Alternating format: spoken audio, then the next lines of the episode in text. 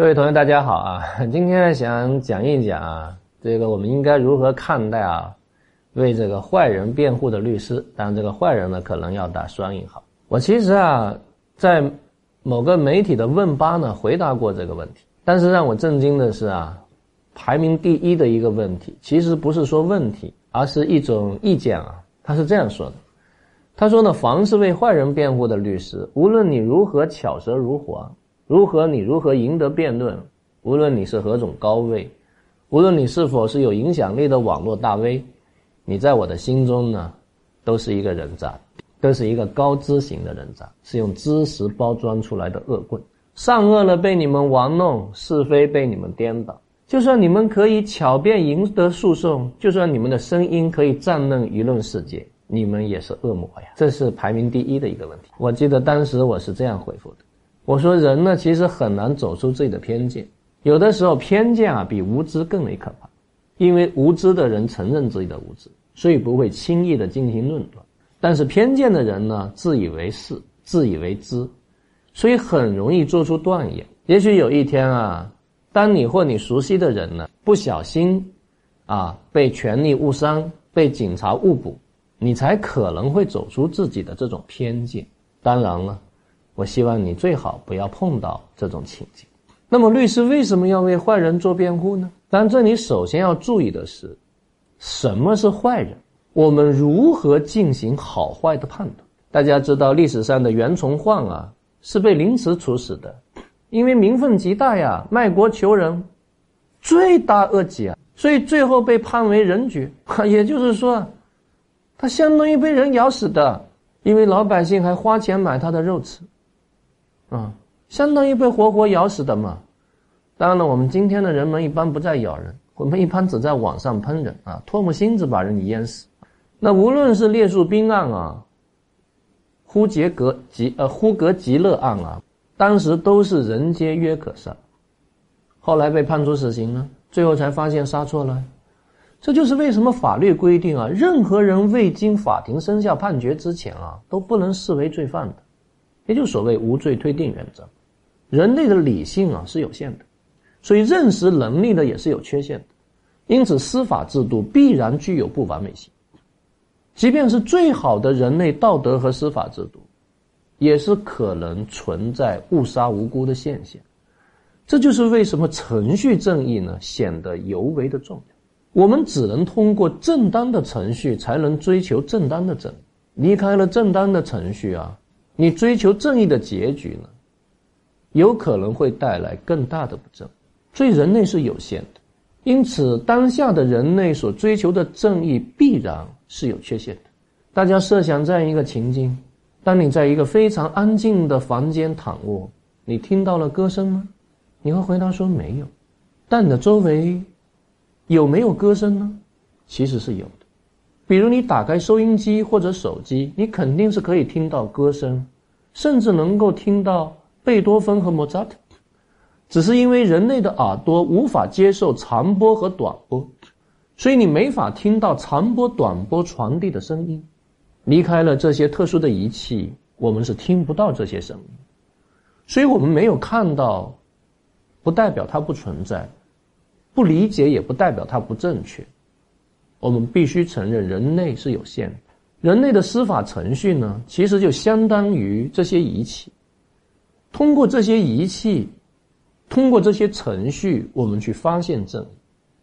虽然这个正义仍然是可能会存在瑕疵的，因为无论多么先进的仪器，都会出现错误嘛。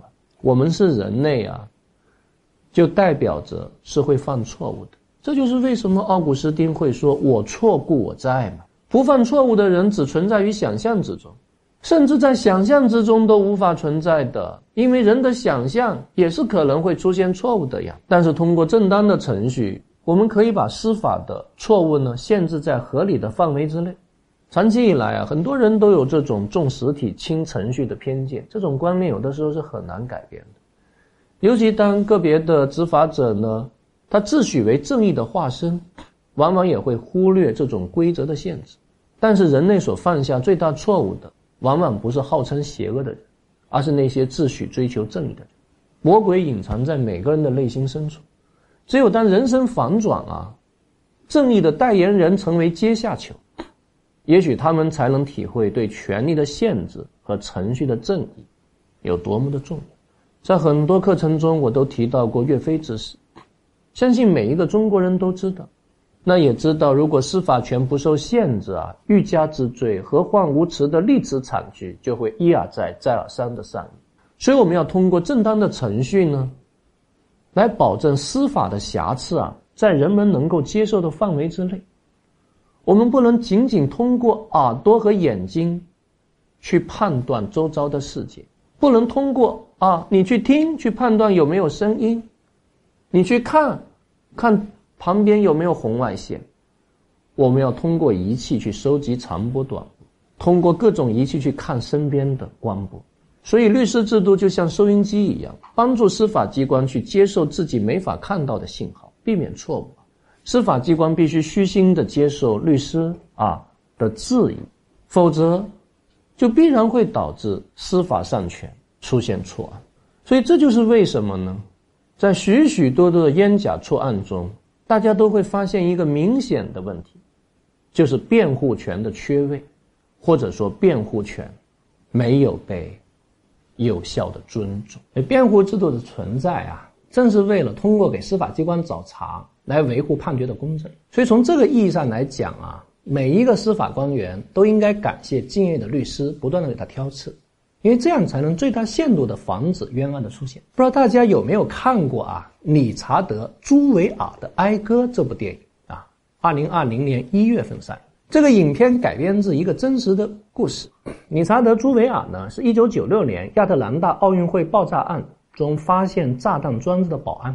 因为他他当时迅速啊采取行动，拯救了无数人的生命而成为英雄。但在几天之后啊，情况就急转直下。联邦调查局认为他只是想成为英雄，所以故意安放炸弹，贼喊抓贼。结果在媒体铺天盖地的报道下呢，朱维，啊，那瞬间从英雄变成十恶不赦的歹徒。朱维啊，在绝望的时候向律师奥森布莱恩特寻求帮助，坚定地宣称自己无罪。然而呢，在为朱维尔洗脱罪名的过程中，布莱恩特发现自己对抗的是强大的联邦调查局、佐治亚州的调查局和警方的联合主力。因为媒体都已经定性了，已经大肆宣传啊，FBI 怀疑理查德是罪犯。那假如理查德不是罪犯，那就会显得 FBI 办案能力太差呀。所以 FBI 不愿向人们承认他们没有证据。他们不惜违背法律程序，不断设置圈套，一定要逼理查德承认他根本没做过的事。理查德原本一直希望成为一名警察，所以他非常尊重并配合警方的调查。但律师布莱恩特不断的提醒理查德，不要相信任何试图毁灭他的。布莱恩对理查德说：“不要把对执法机关的光环投射到具体的执法人员身上。”因为作为每个个体的执法人员，他们内心中依然会有幽暗的成分。一个人并不会因为他所从事的正义的职业就自然的变为正。相反的情况是，因为人性的幽暗会使任何一种看似正义的事业都蒙上灰尘。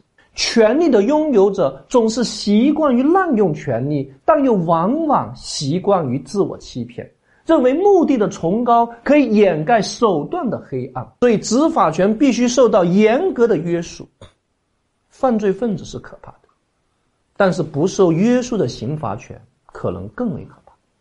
所以在这部影片中，八十八天之后，FBI 才正式宣布不再将理查德·朱维尔怀疑为爆炸案的嫌疑人，但是朱维尔的一生已经被毁掉了。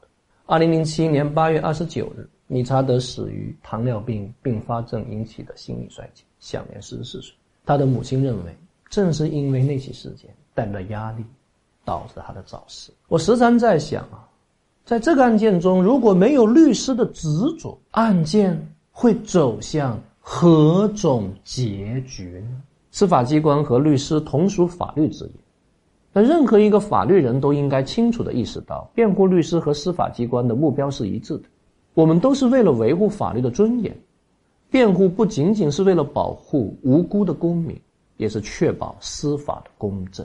这就是为什么哈佛大学的教授德肖维茨在《最好的辩护》一书中曾经说过：“一个国家是否有真正的自由，试金石之一，是他对那些为有罪之人、为世人不耻之徒辩护的人。”